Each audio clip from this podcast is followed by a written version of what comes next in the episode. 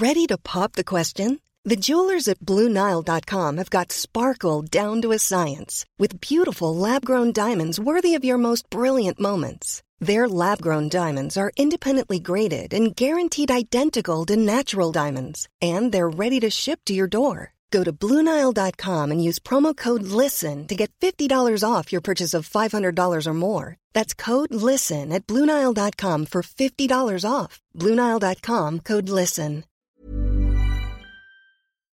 Paris Hilton, Alizé, Justin Bieber, Samina Seri, Geneviève de Fontenay. Oui, ok, vous les connaissez, mais est-ce que vous les connaissez vraiment Vraiment? Bien souvent, on croit savoir deux, trois trucs sur ces personnes, mais en fait, leurs histoires sont bien plus complexes qu'on veut bien nous faire croire. Avec des vies faites de drames, de traversées du désert, de peine et même de trahison. Oui, même de trahison.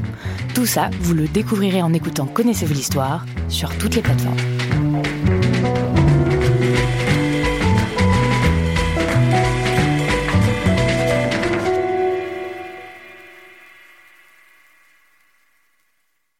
Salut, c'est Thomas Rozek. C'est dans ce 4x4 qu'Abdelmalek Drogdel circulait avant d'être tué. Ferrarissime, l'armée française fournit aujourd'hui les détails de l'opération. Nous sommes le 3 juin, au nord du Mali, à quelques kilomètres de la frontière algérienne. Une quinzaine de membres des forces spéciales, appuyés par un drone Reaper, deux hélicoptères de transport et deux hélicoptères d'attaque. Quatre terroristes sont tués, dont le chef d'Al-Qaïda au Maghreb islamique. Le chauffeur du véhicule est capturé. Au tout début du mois de juin, l'armée française communiquait avec ce mélange de détachement et de triomphalisme qui la caractérise, la nouvelle d'un de ses derniers succès. L'élimination, c'est le terme consacré, du leader d'Al-Qaïda au Mali, Abdelmalek Droukdal, tué par les forces spéciales avec son escorte. Une mort qui illustre ce qui est désormais l'une des pratiques essentielles des conflits modernes, l'assassinat ciblé. Une façon de faire la guerre lourde de sens et criblée de paradoxes, à commencer par celui-ci, comment des démocraties peuvent-elles revendiquer un geste aussi autoritaire que l'assassinat C'est ce qu'on va voir avec notre épisode du jour. Bienvenue dans Programme B.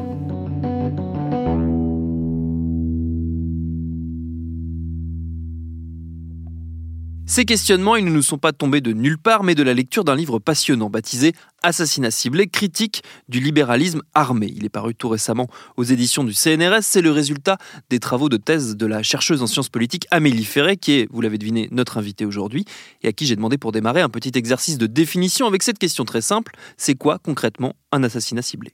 Alors en fait, les assassinats ciblés, c'est un terme qui a été euh, inventé par l'armée israélienne dans le contexte de la seconde intifada pour euh, désigner l'élimination extraterritoriale, donc c'est-à-dire en dehors des frontières nationales, de personnes qui sont suspectées euh, de terrorisme. Et ça concerne les personnes donc, qui ne sont pas sous la garde de l'armée, donc c'est pas euh, l'élimination de prisonniers.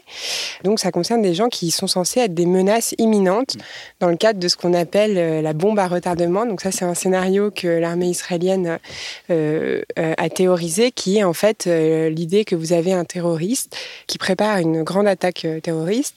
Et du coup, euh, vous n'avez pas les moyens de l'arrêter. Et donc, vous allez euh, utiliser, par exemple, un drone, un hélicoptère pour prévenir cette attaque terroriste.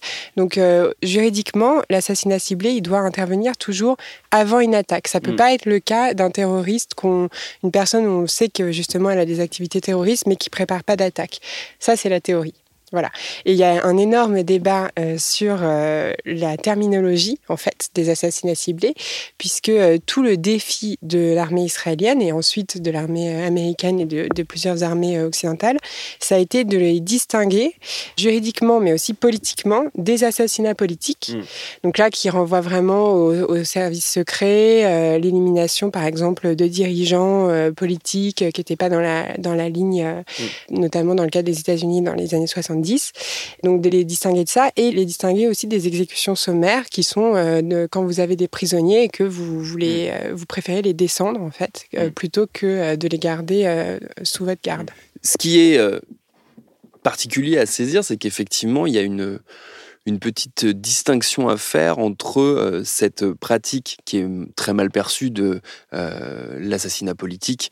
Qui a été euh, longtemps décrié, qui effectivement est vu comme plus une espèce d'affaire de barbouzerie, et cette théorie des assassinats ciblés qui là est présentée plus comme une guerre propre presque, une guerre euh, chirurgicale en plus, parce qu'on on va précisément éliminer un individu. Plutôt que d'aller faire la guerre à toute une zone territoriale, on va tuer une personne.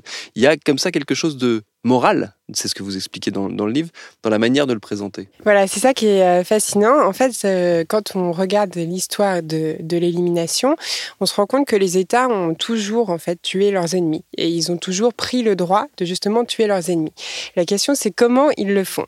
Et effectivement, euh, les assassinats politiques, donc ça renvoie vraiment à l'idée d'un État qui agit en dehors de la légalité, avec les services secrets et qui justement fait des, des opérations qui sont euh, justifiés euh, en fait par la raison d'État, alors que euh, dans le cadre des assassinats ciblés, il s'agit de l'armée qui agit. Or, quand vous utilisez un hélicoptère ou quand vous utilisez un drone, euh, vous pouvez difficilement garder le secret, puisque forcément c'est un État qui dispose de ce mm. type de technologie. Donc, l'armée israélienne a décidé voilà, de, justifier ces assassinats à l'intérieur du droit international. Et donc, ça, ça participe de l'idée, effectivement, d'une guerre propre, d'une guerre réduite, euh, chirurgicale, ciblée. Et d'ailleurs, le terme euh, en hébreu, puisque au départ, c'est, comme j'ai dit, une, une doctrine euh, qui a été faite par l'armée israélienne, c'est Sikul Memukad, qui veut dire prévention ciblée. Hmm. Donc on a à la fois l'idée de prévention, que c'est pas euh, les États qui se vengent, et euh, à la fois donc le caractère ciblé. Et dans cette terminologie de Sikul Memukad, en fait, l'acte de tuer est euphémisé puisqu'on ne parle pas hmm. du fait que c'est justement un, un assassinat. Aux États-Unis, eux, ils utilisent le terme de targeted killing. Killing, c'est assez neutre. Et en France, on utilise le terme euh, d'élimination ciblée. Enfin, c'est l'armée qui utilise le terme d'élimination ciblée, alors que les journalistes préfèrent le terme d'assassinat ciblé. Et d'ailleurs, dans ma thèse, ça a fait un grand débat euh, si je devais utiliser assassinat ciblé ou élimination ciblée. Mm. Ce qui est frappant, c'est que ce soit justement Israël qui ait développé, euh, théorisé tout cela. moi, j'avais gardé en tête l'image d'Israël comme un État plutôt qui se venge, notamment après l'affaire des JO de Munich, les assassinats d'athlètes israéliens qui avaient donné lieu à une série après d'exécutions et de revanches euh, des services secrets israéliens. Là, c'est la théorie complètement inverse, c'est-à-dire qu'on est dans la prévention justement. Alors en fait, euh, il y a une histoire qui remonte en fait au sionisme sur euh, l'assassinat et l'armée israélienne ou les services secrets israéliens, puisque notamment après Munich, ça a été théorisé, mais c'était déjà en fait euh, lors de la guerre euh, d'indépendance euh, et de la création d'Israël, l'idée que aucun crime contre un juif ne saurait rester impuni. Donc évidemment, ça fait suite au traumatisme de la Shoah, puisque tout le sionisme, donc l'idée de, créer un État juif, c'est l'idée de créer justement un nouveau juif qui, qui en fait est le tsabar en hébreu, c'est-à-dire les figuiers de barbarie, puisque comme les figuiers de barbarie, ce sont des plantes qui poussent dans le désert et qui ont des épines mais qui produisent des fruits. Donc le nouveau juif doit être euh, justement cette plante euh, désertique euh, capable de s'adapter à des conditions de vie intenses et doit avoir des épines. Alors que le juif de Galoute, donc c'est-à-dire le juif de l'exil, lui, il est associé dans le, sionisme, on va dire traditionnel, majoritaire, au juif intellectuel qui s'est laissé tuer.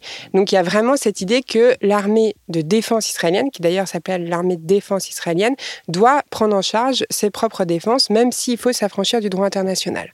Donc la question, c'est pourquoi euh, il y a eu justement un changement de discours et pourquoi euh, ils ont euh, décidé de reformuler cette doctrine-là en pensant à la prévention et non plus à la vengeance et à la punition. En fait, ce qui se passe, c'est que dans le droit international, c'est totalement illégal de pratiquer des opérations punitives ou mm. de vengeance. Donc c'est vraiment, c'est impossible de le, justifier. Donc là, euh, ce qui s'est passé quand j'ai fait mes entretiens justement euh, pour euh, faire ce livre, c'est que dans le cadre de la seconde intifada, les, opérationnels de l'armée israélienne sont allés voir le département juridique, qui est un énorme département. Et d'ailleurs, c'est très intéressant parce que Israël est, est, un peu dans une position un peu schizophrénique par rapport au droit international, qui est à la fois décrié, mais à la fois le département juridique de Tzal, c'est un des plus gros départements de l'armée. Et euh, ils ont dit bon ben euh, voilà, il faut que vous nous justifiez ça. Et donc c'est pour ça qu'ils euh, ont mis l'aspect sur la prévention. Mais dans les faits, c'est très très difficile de distinguer mm. ce qui est préventif et ce qui est punitif. Qu'est-ce que ça nous dit, l'usage de cette technique de guerre et surtout l'usage revendiqué, puisque, comme on, l'a dit, Israël n'en fait pas mystère, hein, les États-Unis non plus, c'est théorisé, c'est expliqué, même euh, des fois revendiqué en disant regardez, nous avons éliminé tel ou tel euh, terroriste potentiel. Qu'est-ce que ça nous dit de euh, la manière dont on fait la guerre au XXIe siècle? Est-ce que ça rentre dans le cadre de cette déshumanisation euh, progressive à laquelle on a assisté au début des années 2010 avec notamment l'émergence des drones ou est-ce que ça nous dit autre chose encore? Alors en fait, dans la guerre, euh, l'ennemi a quand même été assez souvent euh, déshumanisé. Ça fait partie des techniques. En fait, vous avez une, prohibition enfin la, société, ça c'est Freud qui, le, euh, montre, est construite sur la prohibition de l'acte de tuer. Et tout le problème quand vous êtes un soldat, c'est qu'il faut contrer cette prohibition. Donc vous avez euh, plusieurs techniques pour le faire. Par exemple, en France, on emmène les soldats euh, visiter des abattoirs. Enfin voilà, il y, a vraiment cette idée de, de, construire un rapport autre à la violence et la déshumanisation de l'ennemi. Ça, ça, en fait partie. Dans le cadre des assassinats ciblés, c'est pas exactement ça que ça nous dit. Ce que ça nous dit, à mon avis, c'est effectivement une des nouvelles manières de faire la guerre au XXIe siècle. Ça parle de la technologie et du rôle de la technologie dans la guerre. Parce mm. que la technologie a à la fois été vue comme euh, quelque chose qui euh, est inquiétant, comme quelque chose qui, euh, justement, pourrait induire la fin de l'humanité. Ça a été tout le débat sur la bombe nucléaire. Mais à l'intérieur de l'industrie de l'armement, c'est aussi vu comme permettant finalement de réduire la violence, en tout cas de faire des, une réduction d'échelle et de mieux être en accord avec le droit international. Donc vous avez là l'idée des drones contre des machettes, quoi. Mm. Parce que vous avez d'un côté des États qui peuvent respecter le droit international tel qu'il est construit en utilisant des technologies de, pointage, de ciblage qui sont très précises, par exemple euh, des lasers, justement des drones avec des, des missiles euh, qui euh, du coup sont sont pas extrêmement ciblés non plus, mais ils sont quand même plus ciblés que euh, d'autres types d'armements.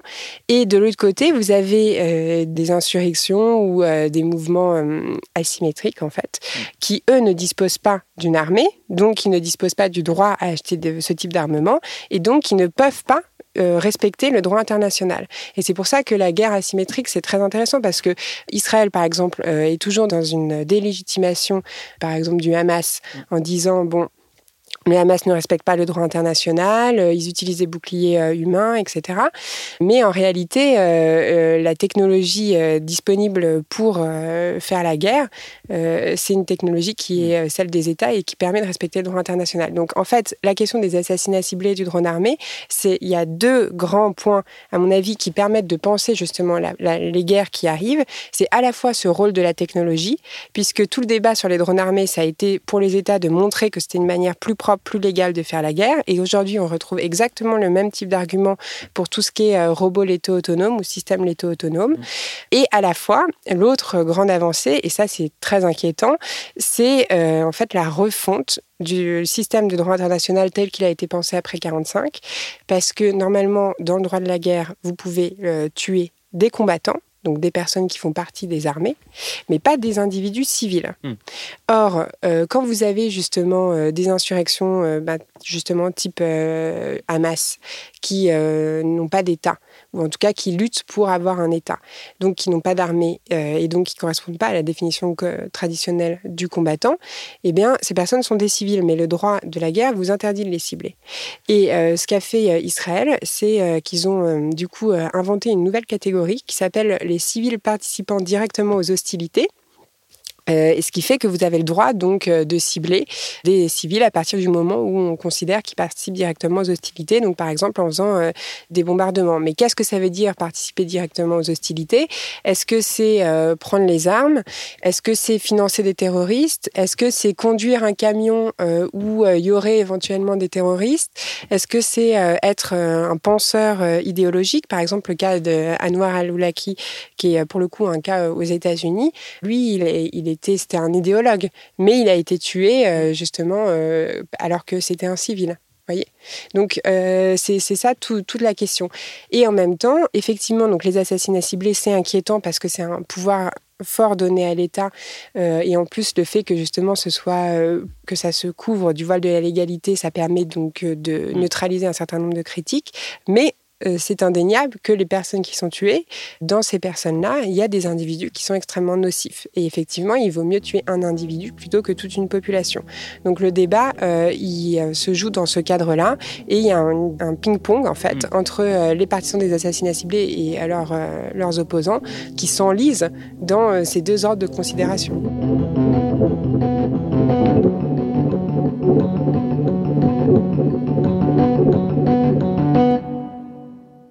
Il y a un autre paradoxe par-dessus tout ça, et vous en, vous en parlez dans, dans le livre, c'est le fait que se soit présenté ces assassinats comme quelque chose d'extrêmement démocratique, comme une forme d'aboutissement euh, de l'exercice d'une démocratie éclairée, tout en ayant euh, tous les atours de, de l'autoritarisme, d'un acte autoritaire où on décide que telle personne est nocive et donc on va aller la tuer euh, en dehors complètement du cadre habituel des conflits. Voilà, tout à fait. Alors, il faut quand même noter que le cadre euh, traditionnel des conflits, de toute façon, il a vocation à évoluer. Et il a vocation à évoluer parce que, comme le droit d'une manière générale, puisque le, droit ne tombe pas du ciel, il est produit par des sociétés, il doit euh, s'adapter aux changements euh, normatifs. Mais tout le paradoxe, et d'ailleurs, c'est plus généralement le paradoxe de la démocratie en guerre, c'est que à la fois il y a tout ce système légal euh, de justification des assassinats ciblés. Et ce qui, moi, m'a vraiment frappé quand j'ai commencé cette recherche, c'est que, euh, contrairement à ce que je pensais, en fait, la majorité des personnes qui participent à ce débat le font à l'intérieur de la sphère juridique. Donc, tous les, les articles qu'on trouve sur cette question, c'est toujours fait par des juristes et c'est des arguments juridiques. Ce qui est aussi une manière de questionner la forme, mais pas le fond voyez Donc, euh, c'est euh, fait euh, dans des termes juridiques.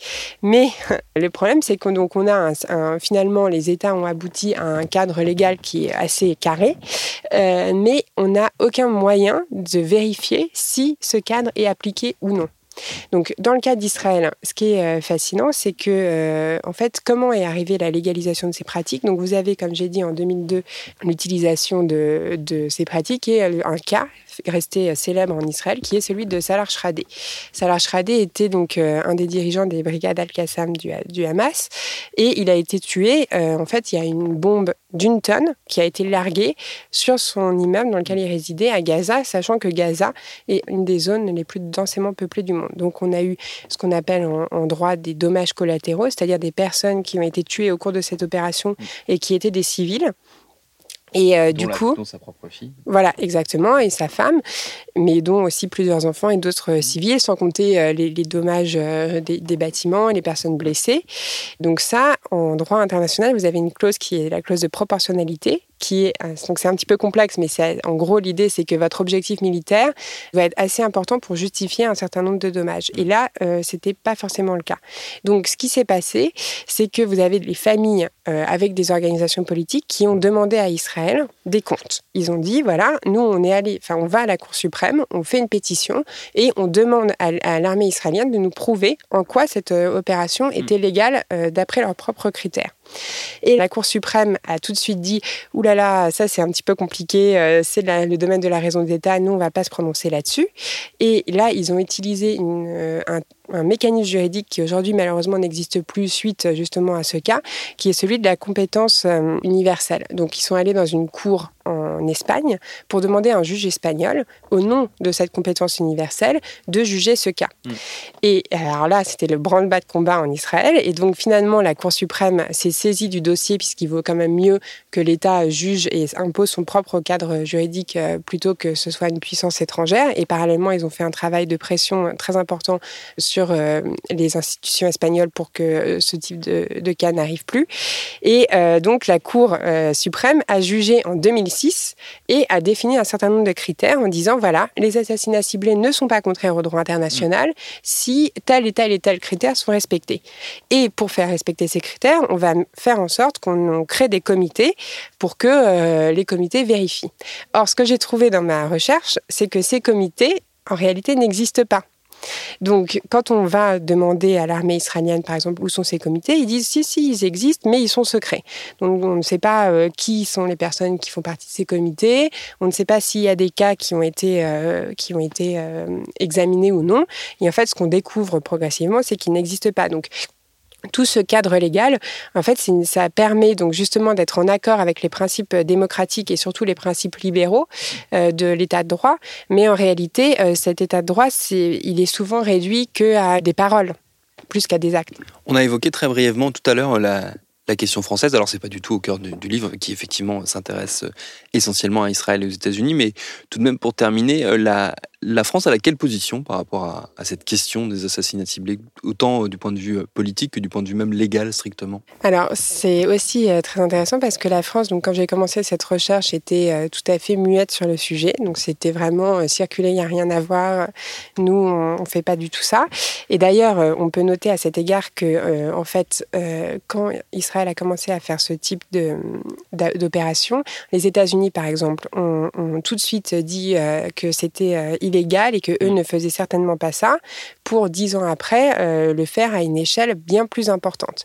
Donc la France, elle était donc dans cette position de dire l'illégalité et cette position, elle a progressivement évolué, notamment au regard de ce qui s'est passé en Syrie en fait et au regard de, de, la question du retour euh, des combattants de l'État islamique en France.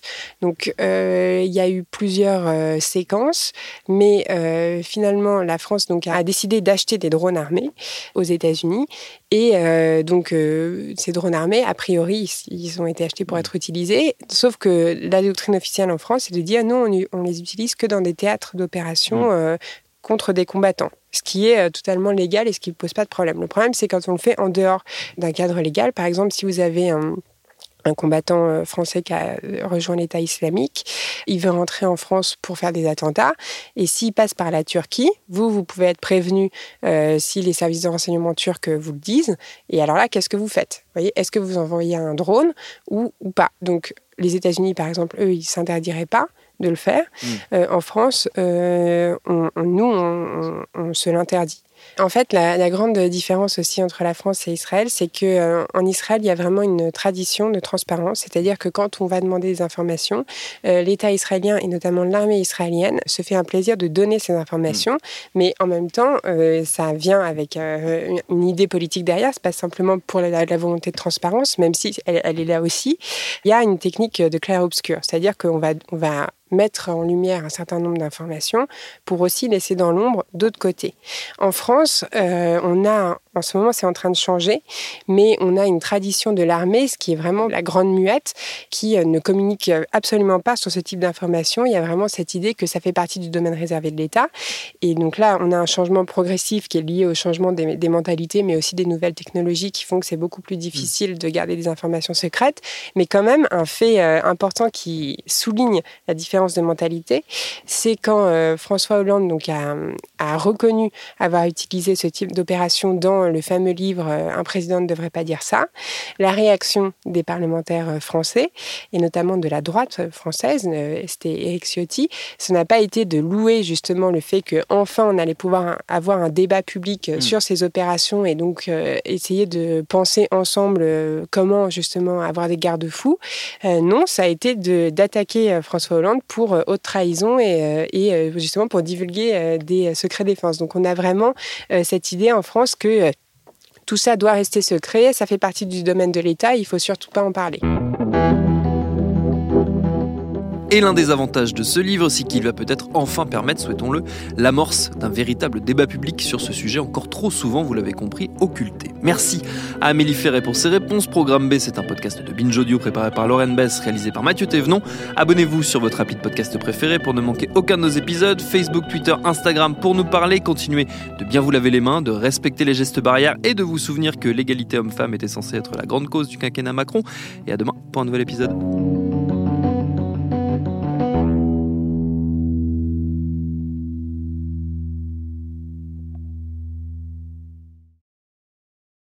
Salut, je m'appelle Camille Test, je suis journaliste et prof de yoga et j'anime Encore Heureux, un podcast sur la santé mentale.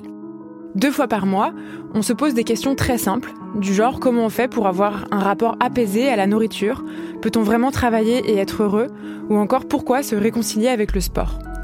Avec mon équipe d'expertes et d'experts, on repose les bases, on décrypte les problèmes, on les replace dans un contexte global et surtout, on trouve des solutions. Car même si le monde va mal, on a le droit de vouloir être encore heureux.